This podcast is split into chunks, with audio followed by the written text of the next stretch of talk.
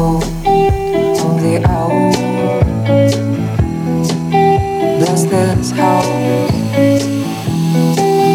Bless my belongings.